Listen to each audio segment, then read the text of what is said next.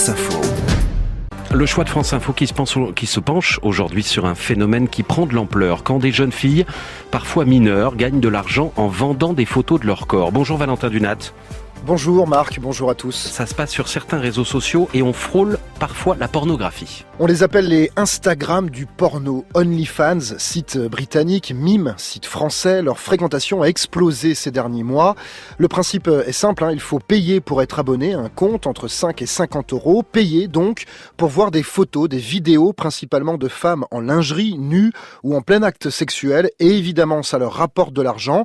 Il y a des mannequins, des stars de la télé-réalité, du porno, mais aussi et surtout des étudiantes qui n'avaient plus de petits boulots pendant la pandémie, comme Sarah, 18 ans, étudiante en région parisienne. Elle s'est lancée en octobre dernier. Elle a désormais 200 abonnés qui payent 14 euros par mois pour suivre son compte. Je voyais pas mal de gens qui gagnaient bien leur vie avec ça et je me suis dit, ben, pourquoi pas? Au début, ça me rapportait à peu près 1200 euros par mois. Et là, ça me rapporte dans les 3000 euros par mois. Il y, a- il y a des gens qui gagnent, euh, je crois, 50 000. J'ai vu 69 000 euros par mois. Et du coup, je me suis dit, ben, pourquoi pas continuer? Donc euh, plusieurs fois par semaine, Sarah poste des photos d'elle en lingerie, en maillot de bain. Parfois, elle est nue, mais dans ce cas-là, elle ne montre pas son visage. J'adore mon corps et euh, j'adore la lingerie. Du coup, ça, ça me dérange pas de l'exposer. Par contre, genre, je me verrais pas faire des, des choses sexuelles comme ça sur Internet. Est-ce que tu sais si ça se fait ou non? Oui, il y en a beaucoup, beaucoup, beaucoup, beaucoup, beaucoup qui le font. Je sais que la majorité sur euh, OnlyFans, c'est ça. Enfin, ils font beaucoup de sextape ou de choses comme ça.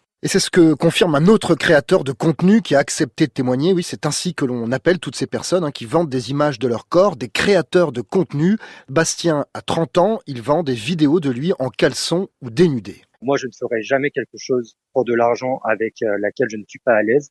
Et je pense par contre que ça, ça peut être un peu la limite de cette plateforme. Si c'est utilisé par des jeunes de 18-20 ans, euh, je pense qu'à cet âge-là, tu manques un peu de maturité et tu peux faire des choses que tu n'aimes pas pour de l'argent.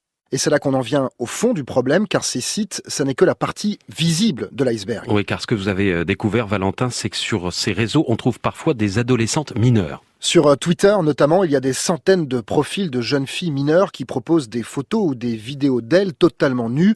J'ai pu échanger avec certaines d'entre elles, elles m'ont confirmé qu'elles avaient moins de 18 ans. Elles proposent même des grilles tarifaires, 5 euros une photo de pied, 15 euros la poitrine, 25 euros une vidéo. Elles envoient ces photos, ces vidéos sur la messagerie privée de l'acheteur en échange d'un virement sur le compte PayPal. Évidemment, les parents ne sont pas du tout au courant. Ils sont souvent très loin de s'imaginer que ça puisse exister. Justine Atlan est directrice de l'association e-enfance. Bien évidemment, le, le réflexe naturel du parent, et c'est normal, va être de dire oui, mais pas mon enfant, euh, ceux des autres. Donc c'est vrai que c'est là où il y a un travail à faire, de leur montrer que pour un, un ado aujourd'hui, c'est pas si compliqué à faire, parce qu'encore une fois, il n'y a pas de discours qui est fait dessus. Donc on n'a même pas l'impression, quand on est jeune aujourd'hui, de transgresser quoi que ce soit en ayant ce type de pratique. Et en effet, hein, pour les ados que j'ai pu interroger, tant que ça reste numérique, il n'y a aucun problème. Mais cette marchandisation du corps inquiète euh, certains qui redoutent un glissement vers la prostitution. Alors évidemment, ça n'est pas du tout la majorité des cas. La plupart disent qu'ils font la différence entre le monde numérique et le monde réel. Mais ces jeunes filles sont très sollicitées. Sarah, par exemple. En gros, moi, on m'a proposé, en gros, de faire des réels. Je savais pas ce que ça voulait dire, mais en gros, c'est te rencontrer en vrai pour faire des choses. On m'a proposé vraiment des, des grosses sommes, du style 10 000 euros et tout. J'étais en mode, mais what? Sarah a toujours refusé, mais pour d'autres, ça peut être plus compliqué. Et puis même quand il n'y a pas de passage au réel, il y a un danger, selon Stéphanie Karadec, elle est directrice du mouvement du NI, association nationale qui agit en soutien aux personnes prostituées. Nous, ce qui nous, inquiète, ce qui nous préoccupe, c'est euh, la banalisation de ces actes-là.